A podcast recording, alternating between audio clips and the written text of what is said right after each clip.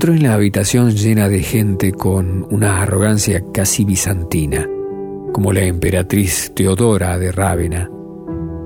Sabía que para las personas como ella, la autodefensa empezaba con la exclusión de toda posibilidad de que se tomaran libertades y dejaba inconfundiblemente clara esta exclusión tanto en su expresión como en su aplomo. Digo personas como ella porque era concertista, porque era una emigré y porque cuando bailaba sus largas y pesadas faldas le caían desde las caderas de una forma bíblica que a uno le recordaba a generaciones de mujeres sin fin. La había educado su abuela, una campesina ucraniana. De ella había aprendido a matar las gallinas, a alimentar las ocas y a cuidar de sus ansiosos progenitores.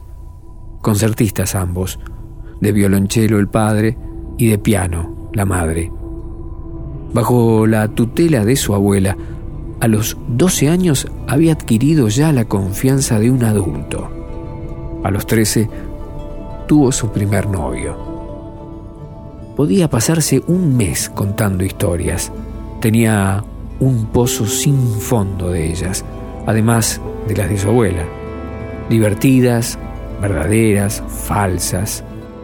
Las historias revelaban todas que el mundo está hecho de gente que, como los pájaros, en los malos inviernos, necesita ser alimentada de una forma u otra. Algunos eran cuervos, otros eran pinzones.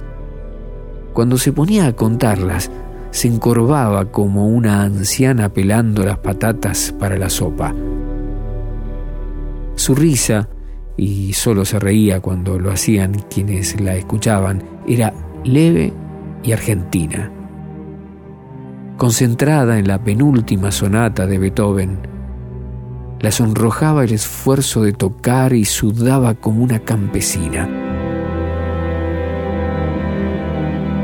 Nunca más podré separar el dramatismo de esta sonata del olor como a hierba seca de su sudor.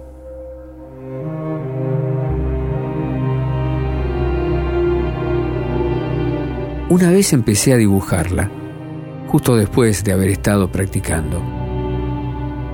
El piano estaba todavía abierto y ella estaba sentada cerca. Clavé los ojos en ella y esperé.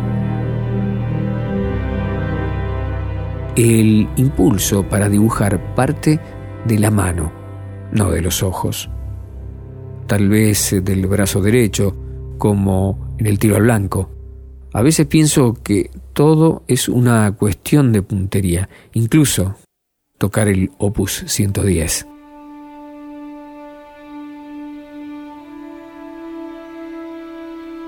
Su ojo izquierdo se le va a veces y muestra un leve estrabismo. En ese momento esa ligera asimetría fue lo más precioso que vi. Si pudiera tocarla con mi carboncillo, colocarla sin nombrarla. Por supuesto, ella sabía que la estaba dibujando y envió algo que diera en mi objetivo.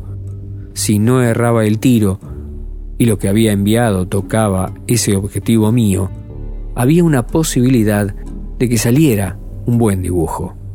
Nunca he sabido en qué consiste el parecido en los retratos. Puedes ver si los hay o no, pero siempre será un misterio. Por ejemplo, en las fotos no hay nada semejante al parecido de los retratos. Es algo que ni siquiera se plantea en el caso de la foto. El parecido no tiene mucho que ver con los rasgos o con las proporciones. Es tal vez lo que absorbe un dibujo cuando dos objetivos se tocan con la yema de los dedos. Poco a poco la cabeza pintada en el papel se fue acercando a la de ella. Sin embargo, supe que nunca estaría lo bastante cerca, pues como puede suceder cuando dibujas, había llegado a amarla, a amar todo en ella, y ningún dibujo, por bueno que sea, alcanza a hacer algo más que una huella. Mientras estábamos allí sentados, me contó un chiste acerca de los habitantes de un pueblo que eran tan avaros que cuando se iban a la cama paraban los relojes de sus casas para que les duraran más. Empecé a tener la sensación de que la evolución de su retrato se correspondía con otra evolución. Cada marca o cada corrección que hacía en el papel era como algo que se le hubiera legado antes de nacer. El dibujo era una especie de máquina de dragar el tiempo. Y sus huellas eran hereditarias, como los cromosomas. Te nombro mi segundo padre, dijo ella exactamente en ese momento. Dibujé la mano sujetando la barbilla. Finalmente salió una especie de retrato, la mayor parte borrado y para mí terminado. Así que se lo di. Primero lo miró como la emperatriz Teodora. Luego, conforme lo examinaba, fue volviendo completamente a su ser, a sus 21 años.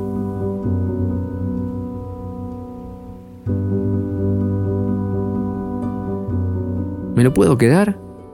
Sí, Anishka.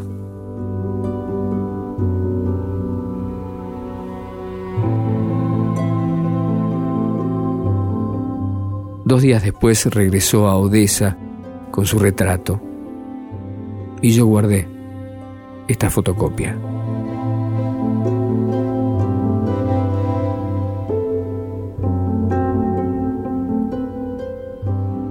Del libro Fotocopias de John Berger, joven con la mano en la barbilla.